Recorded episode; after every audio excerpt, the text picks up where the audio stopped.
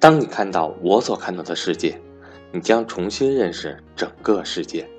大家好，我是班主任韩登海。格局商学院五月十七日有安排 MBA 会员系列课程，欢迎想学习的伙伴找我报名参加。我的手机和微信为幺三八幺零三二六四四二。今天我们将要阅读的主题是精明的买家。当时在深圳大学，林劲峰这样的学生股民不是艺术，炒股不是一个人的行为，更像是一种风气。在林劲峰的记忆中，有的同班同学不但炒股票，还会去珠三角收购认证股权。令林劲峰印象深刻的是美的认证股权的那笔交易。当时深圳大学的几个学生集资去佛山收集美的的认证股权。当时美的还没有上市，这些学生就跑到当地收。有些认证权证在农民手上，他们也不知道这些东西能够赚钱。有的收购价格不过三四块钱，有的干脆就是白送价。收购认证股权证也有风险，如果公司不上市，收购来的认股权证就是一张废纸。不过美的电器很快就宣布要上市，筹备 IPO。他的认证权证也开始水涨船高。就在美的电器正式上市的前一天，林劲峰找来了手上有美的认证权证的同学，和他们做起了生意。我跟他们谈，按照十七块五的价格，把这些认证权证都卖给我。林劲峰回忆说：“虽然美的上市在即，但上市之后价格怎么走，谁心里也没底。”林劲峰可不是一个糊涂的买家，在出价之前，他已经仔细的研判了美的的美的上市后的股价走势和市场当时的情绪导向。当时没有所谓的 IPO 定价，都是营业部的散户炒家在讨论新股的价格，还有一些股市出资做庄的人通过所谓的炒股热线、报纸专栏来影响和左右股市的情绪。综合研判这些因素，林劲峰判断，美的电器上市后会迎来市场的爆炒。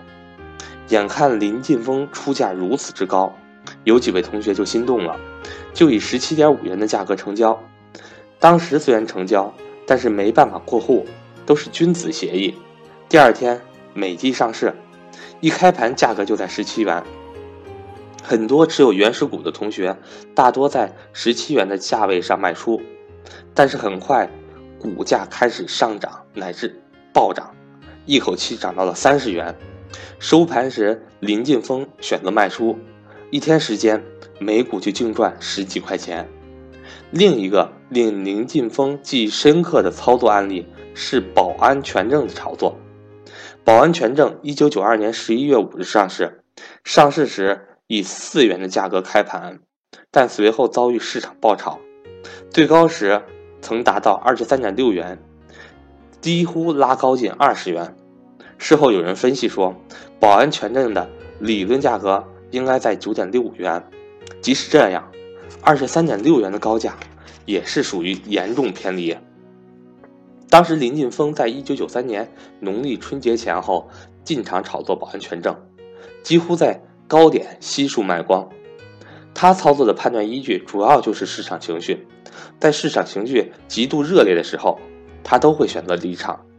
这种草根的投资策略，也帮助他在之后的很多次市场极度调整中全身而退。保安全证的炒作最终走向了投机。一九九二年十一月二日交易停止时，保安全证的摘牌价格为二点三五元。有的人炒作保安全证，成就了人生的第一桶金，但更多的人却是失掉了自己辛苦创造的财富。事后看来，林晋峰相对于市场主流做法的精明，更多的是一种对于股票价格走势的直觉判断。初期，这种判断的依据主要是来自于他对于市场情绪的感受和评估。